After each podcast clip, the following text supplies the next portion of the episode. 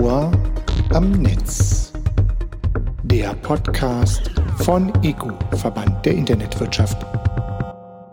Herzlich willkommen zu einer neuen Folge unseres Podcasts, in der wir mit Markus Busch, dem Geschäftsführer der LeaseWeb Deutschland GmbH, sprechen können.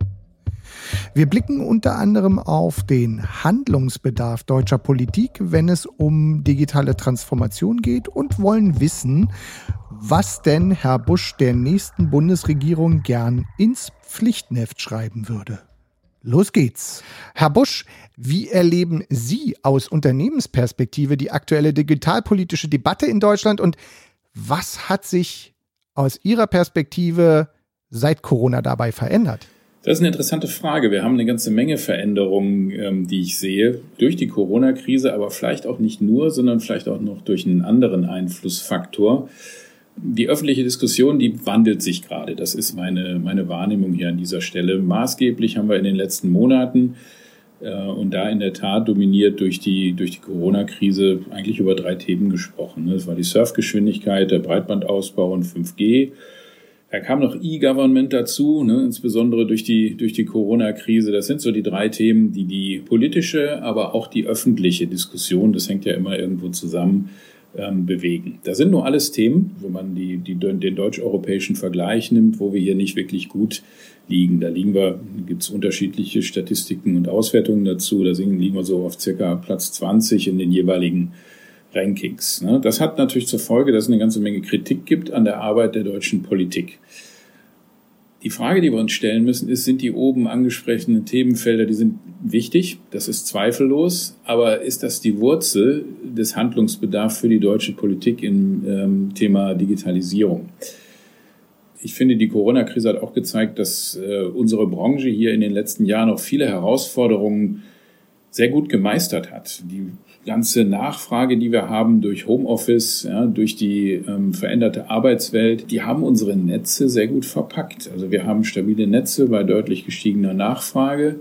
Gleichzeitig hat das natürlich dieses Thema auch in die Köpfe ähm, der Öffentlichkeit gebracht, dass Digitalisierung wichtig ist. Das Thema ist jetzt im Vordergrund. Quintessenz ist, dass es essentiell ist für die deutsche Politik, bestmögliche Rahmenbedingungen für den Ausbau der Infrastruktur zu schaffen. Diese Diskussion, das war jetzt so der traditionelle Teil, den wir, den wir erlebt haben, der verändert sich gerade aber nochmal. Nicht nur durch Corona, meiner Ansicht nach auch durch, durch die bevorstehende Wahl. Die Themen werden breiter. Also Digitalisierung ist durch Corona wichtiger geworden, aber nun werden die Themen breiter. Es kommen so Themen wie die europäische Souveränität, Nachhaltigkeit in der IT, das, äh, das kommt dazu. Mich persönlich freut es sehr, weil wir mit, der, mit dem Hinzufügen solcher Themen aus dem reaktiven in den aktiven Modus kommen. Wenn wir die Themen sehen, die ich eben angesprochen hatte, Mittelfeld des europäischen Rankings, dann reden wir eigentlich nur darüber, wie wir die, die Versäumnisse der Vergangenheit ausmerzen und exekutieren. Und wenn wir das jetzt machen, ohne uns um Zukunftsthemen zu kümmern, sind wir im Grunde genommen übermorgen in der Situation, wo wir vorgestern hätten sein müssen, haben aber die Zukunft vergessen. Deswegen freue ich mich, dass solche Themen jetzt also begonnen werden, diskutiert zu werden. Ich hoffe allerdings, dass das jetzt nicht nur durch den Wahlkampf hervorgerufen wird, sondern dass da auch eine Nachhaltigkeit, eine andere Nachhaltigkeit, aber immer noch eine Nachhaltigkeit im Umgang mit diesen Themen bestehen bleiben wird. Sie haben da das richtige Stichwort, glaube ich, gebracht. Äh, die Legislatur geht zu Ende. Wir haben Wahlkampf. Gibt es denn vielleicht schon Punkte, bei denen Sie sagen würden, das würden Sie einer nächsten Bundesregierung am liebsten ins Pflichtenheft schreiben, sodass der deutsche Mittelstand wettbewerbsfähig bleibt? Ja, wir haben mit der, mit der Digitalisierung und der dahingehenden Entwicklung in der Infrastruktur äh, in Deutschland die Situation, dass wir grundsätzlich, also wir, wir sind traditionell langsamer als in anderen Staaten. Das, das darf nicht so bleiben. Ne? Ich glaube, das ist das, was man, was man der Politik definitiv ins Pflichtenheft schreiben muss. Man muss sich dem internationalen Wettbewerb hier viel mehr stellen, als das die klassische Politik in anderen Themenfeldern gewöhnt ist. Wir sehen viele Zeichen, die auf ein massives Wachstumspotenzial der Internetwirtschaft und auch damit verbunden der ähm, äh, insbesondere des Mittelstands in Deutschland liegen. Und wir sehen da, dass wir vormals dominante Bedenken gegenüber der digitalen Transformation hatten auf der Anwenderseite, die ähm, mehr und mehr verschwinden. Und das ist ein, das ist wirklich ein, ein Pushing Point für die Infrastruktur, äh, für die digitale Infrastruktur in Deutschland. Die kann ja wirklich der Nutznießer sein.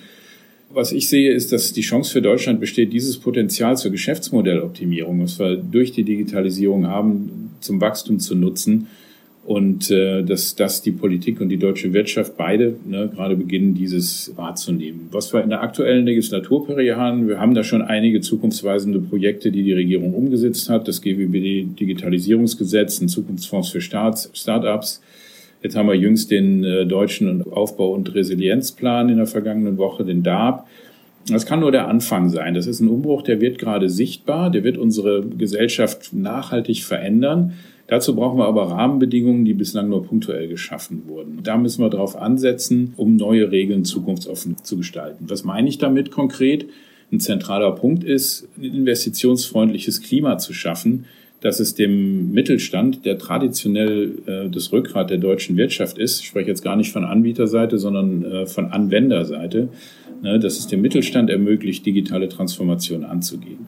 Was dabei eine zentrale Rolle spielt, ist die Cloud. 50 Prozent der deutschen Unternehmen setzen bereits jetzt auf die Cloud und die deutschen Unternehmen, auch die Mittelständler, da haben wir eine ganze Menge Hidden Champions in, in Deutschland, die auch international aktiv sind. Die sehen nicht zuletzt durch ihre internationalen Kontakte und Niederlassungen, wie sie von so einer modernen Cloud-Infrastruktur und Architektur profitieren können. Also da sehen wir, dass die Vorteile beginnen hier die Zweifel so ein bisschen äh, zu verdrängen, die bislang da waren. Und äh, ja, das ist, glaube ich, ein Punkt, der sehr, sehr wichtig ist an der Stelle. Und rücken wir mal Deutschland als äh, Digitalstandort in die Mitte, wenn wir auf so den internationalen Wettbewerb schauen. Aus Ihrer Perspektive, worauf werden wir uns dann in den nächsten zehn Jahren einlassen müssen? Und gibt es da vielleicht auch noch was, bei dem Sie sagen, naja, da muss die Politik aber jetzt nochmal deutlich ein Auge drauf haben? Ja, da gibt es ein paar Themen. Ähm, ich glaube, wenn wir da nochmal die Ausgangssituation betrachten, liegen wir in einigen Themen international ganz gut im Wind. Sagen wir mal im europäischen Wettbewerb um Rechenzentrumskapazitäten, da stehen wir nicht schlecht da. Wir haben mit dem D6 ähm, am Datendurchsatz gemessen den größten Internetknoten der Welt.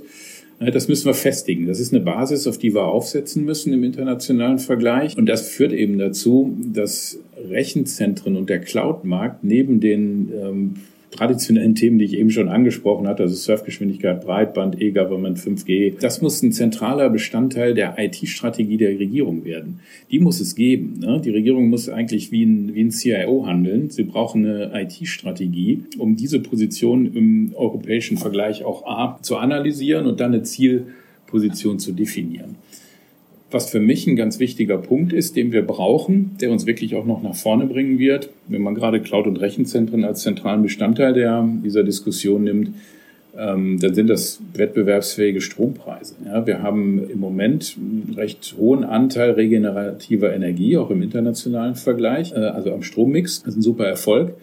Aber wir haben die höchsten Umlagenabgaben und Stromsteuer. Und da müssen wir was dran tun. Das ist wirklich auch ein Punkt, wo wir im internationalen Vergleich nicht so gut daliegen. Und das ist ein zentraler Wettbewerbsfaktor für mich. Und äh, Sie hatten das Stichwort Cloud und Mittelstand schon so ein bisschen angesprochen.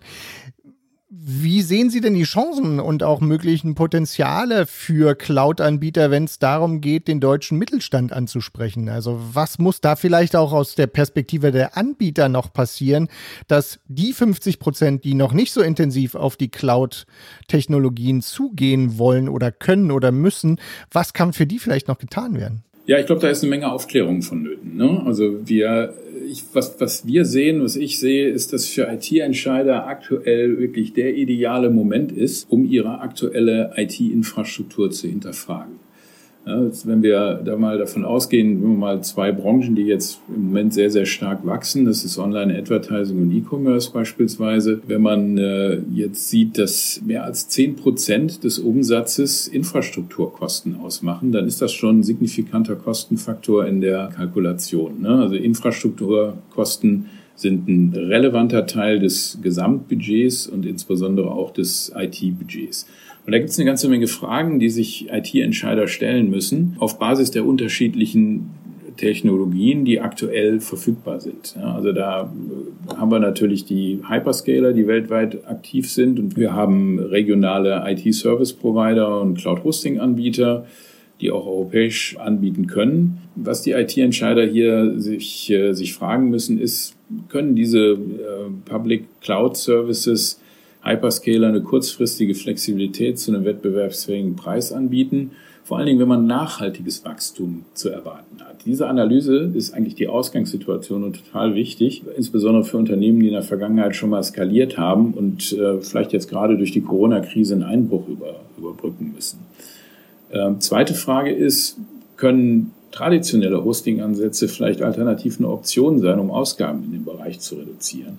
Das Hinterfragen der Architektur und der Kostenmodelle ist wirklich essentiell, um hier eine langfristig wirksame Optimierung und Optimierungspotenziale aufzuzeigen, wenn man ähm, kosteneffiziente Architekturen wie Bare Metal Servers, Private Cloud oder auch hybride Lösungen äh, zum Teil der Analyse macht. Dann kommt als dritter Punkt der europäische Datenschutz dazu. Ja, können wir dem hier Rechnung tragen. Das ist, glaube ich, auch insbesondere für deutsche Mittelständler und grundsätzlich für deutsche und europäische Unternehmen gerade ein Punkt, wo die Diskussion teilweise chaotisch ist und äh, aber dennoch eine, eine sehr, sehr wichtige äh, Position einnimmt, auch in der, in der IT-Entscheidung. Dann haben wir die Netzwerkkosten ne, im Spannungsfeld zwischen Peaks und nachhaltigem, dauerhaften Wachstum. Man sieht jetzt in der Corona-Krise, da haben wir durchaus Ausschläge nach oben und nach unten, je nachdem, welche Branche man betrachtet, die man entsprechend einplanen muss.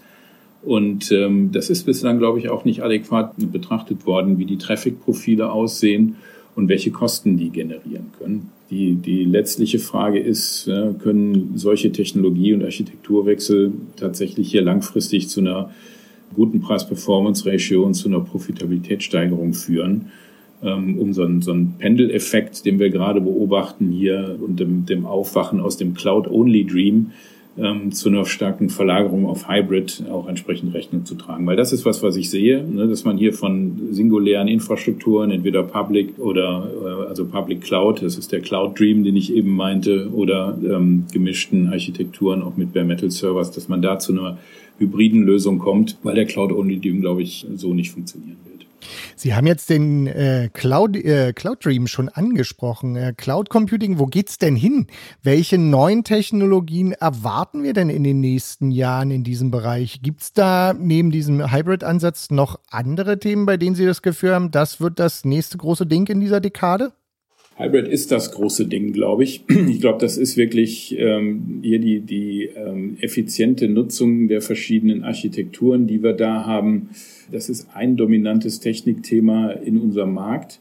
Jetzt kann man natürlich gucken, ja, wie sieht's aus mit den, mit den Fortschritten ähm, bei, äh, bei der Compute Power, also bei Rechnern.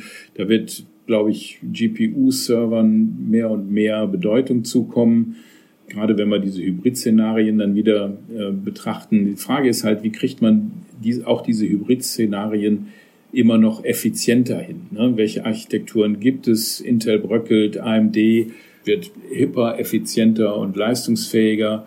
Ne? Es geht hier viel um, wie erreichen wir eine höhere Rechenleistung und eine viel schnellere Speicherung. Weil die Daten speichern, irgendwo verarbeiten, das ist das, was wir, was wir machen müssen. Das ist zentral, ähm, egal welche Cloud-Architektur wir wählen. Das ist äh, ein zentraler Punkt zur Effizienzsteigerung. Und dann gibt es diese Diskussion die ganze Zeit. Sie haben auch schon die Stichworte genannt. Digitalisierung und Nachhaltigkeit. Sind Sie denn selbst zufrieden als Hosting- und Cloud-Anbieter, wie die aktuelle Debatte darum verläuft?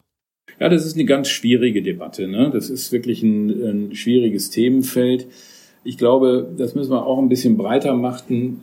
Wenn man jetzt, also wir haben auch einen Trend zu Edge Computing, den ich vielleicht eben unterschlagen habe, einen Punkt zu Edge Computing. Das heißt, verlagern wir Rechenzentrumsinstanzen Instanzen von einer zentralen Architektur hin auf einer verteilten, äh, respektive kundennahen Architektur. Und auch da, ähnlich wie bei dem hybriden Ansatz, geht es darum, wie kann man solche Architekturen effizient bauen. Zentrale Rechenzentren sind immer effizienter als viele kleine Rechenzentren mit derselben kombinierten Kapazität. Das ist, glaube ich, auch ein Punkt, wo man wirklich gucken muss, wie dimensioniert man das. Und äh, bei dieser Edge- und äh, Zentraldebatte ist es halt so, ohne Cloud keine Edge. Ne? Das ist immer so das, was, äh, was wir an der Stelle sagen. Das Zentrale ist schon äh, sehr wichtig, insbesondere für verteilte Architekturen auch. Und was wir sehen, ist, dass sich in der Tat gerade die komplette Branche, also damit meine ich jetzt Rechenzentrumsbetreiber, auf Grün, äh, also auf regenerative Energien fokussiert. Das hat verschiedene Gründe. Natürlich, weil es gut für die Umwelt ist, und das ist auch gut so, aber einfach, weil es auch billiger ist äh, und viel effizienter und profitabler, weniger für Strom auszugeben. Das wird relevanter. Ne? Die, der Compute wird Commodity, die Rechenleistung wird Commodity und die damit verbundenen Energiekosten, die werden immer, immer wichtiger, weil das halt entsprechend auch zunimmt. Das heißt, wir müssen gucken, dass wir keine Energien mehr auf, auf Alttechnologien verschwinden. Wenn Sie daran denken, wir hatten drehende Metallteile, um Daten zu speichern. Das, äh, das wird jetzt anders. Ne? High Density Compute und Cloud, die bringen äh, viel weniger Energieverschwendung und viel weniger Energie, Energieverbrauch. Wenn man da mal vielleicht ein paar Jahre zurückguckt, ne, das ist ein typischer Server im, äh, im Rechenzentrum, der wurde 10 bis 20 Prozent ausgelastet. Ja, das ist in der Cloud anders, die kann man viel besser dimensionieren. Und wir sind da, da kann ich jetzt nur von uns reden, wir, wir sind eben auch äh, wirklich sehr bedacht darauf, dass wir die Auslastung unserer Infrastruktur auch immer sehr effizient auch mit einer, mit einer guten Preis-Performance-Ratio erreichen müssen. Also ich persönlich bin grundsätzlich davon überzeugt, dass wir die CO2-Ziele in Europa erreichen müssen. Und der Weg dazu, der besteht darin, den Energieverbrauch einerseits zu senken und auch sicherzustellen, dass die Energie, die wir verbrauchen, tatsächlich ja, umweltfreundlich ist. Ne? Dazu gehört dann die zentrale Datenverarbeitung in Rechenzentren, die Cloud und eine Computerumgebung, die intelligent verwaltet wird, um diesen Energiebedarf zu senken.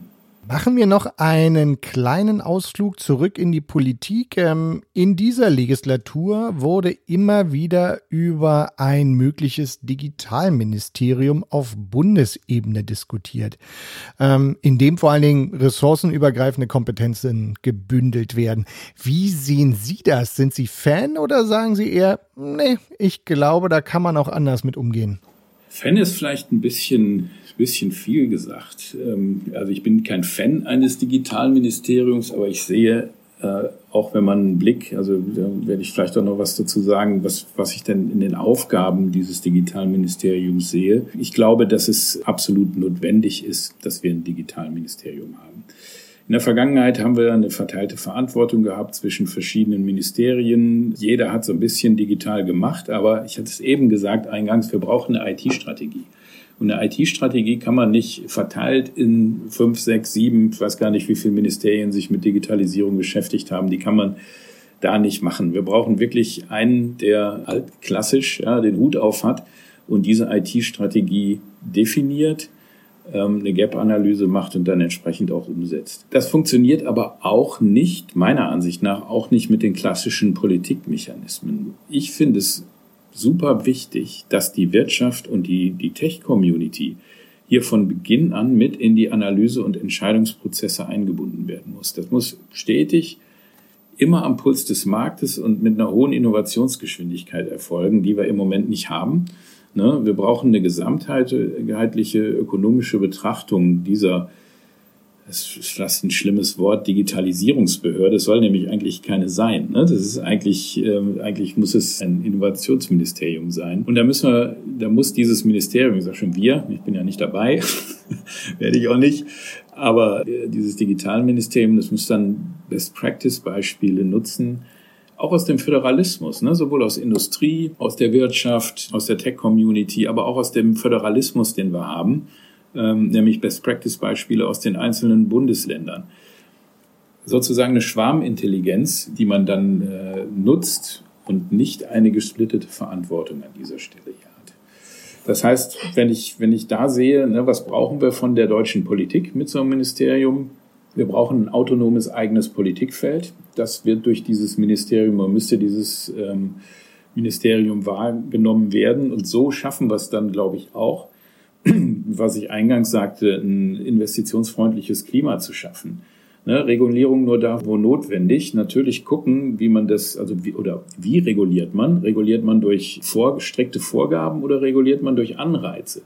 Ich glaube, das kriegt man gut hin, wenn man diese Tech-Community und die Wirtschaft hier einbindet, dass man Anreize setzt meiner Ansicht nach hilft zum Beispiel so ein Recht auf schnelles Internet, das hilft eigentlich keinem, wenn die Grundlagen dafür nicht geschaffen werden. Was nutzt mir das Recht, ja, wenn es nicht geliefert wird? Wir müssen mehr gucken, dass wir die Dinge, die wichtig sind, auch exekutieren. Also Regulierung, wettbewerbsfähige Energiepreise, Fachkräfte haben wir noch gar nicht drüber gesprochen. Die sind ein absoluter Standortfaktor für den deutschen Digitalmarkt. Ja, und dann natürlich, wenn so ein Ministerium da ist, auch nach innen zu gucken und festzustellen und das auch so zu handhaben, dass ein digitaler, eben, digitaler Staat eben weit mehr ist als E-Government. Der Staat muss hier eine Vorreiterrolle entsprechend übernehmen mit Schwarmintelligenz, mit Einbindung der relevanten äh, Experten aus Technik und Wirtschaft. Und, so sagen wir das, in klassischer Führung Leading by Example praktizieren, also wirklich mit gutem Beispiel vorangehen auf Deutsch, um hier Bürokratieabbau und Prozessoptimierung entsprechend hinzubekommen. Und das kann meiner Ansicht nach tatsächlich nur ein Digitalministerium, das haben wir aus der Vergangenheit gesehen.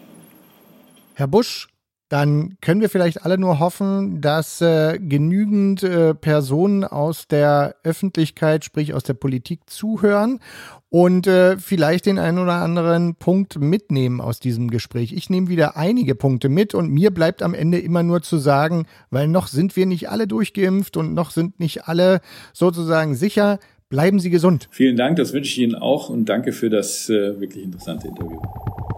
Das Ohr am Netz. Der Podcast von ECO, Verband der Internetwirtschaft.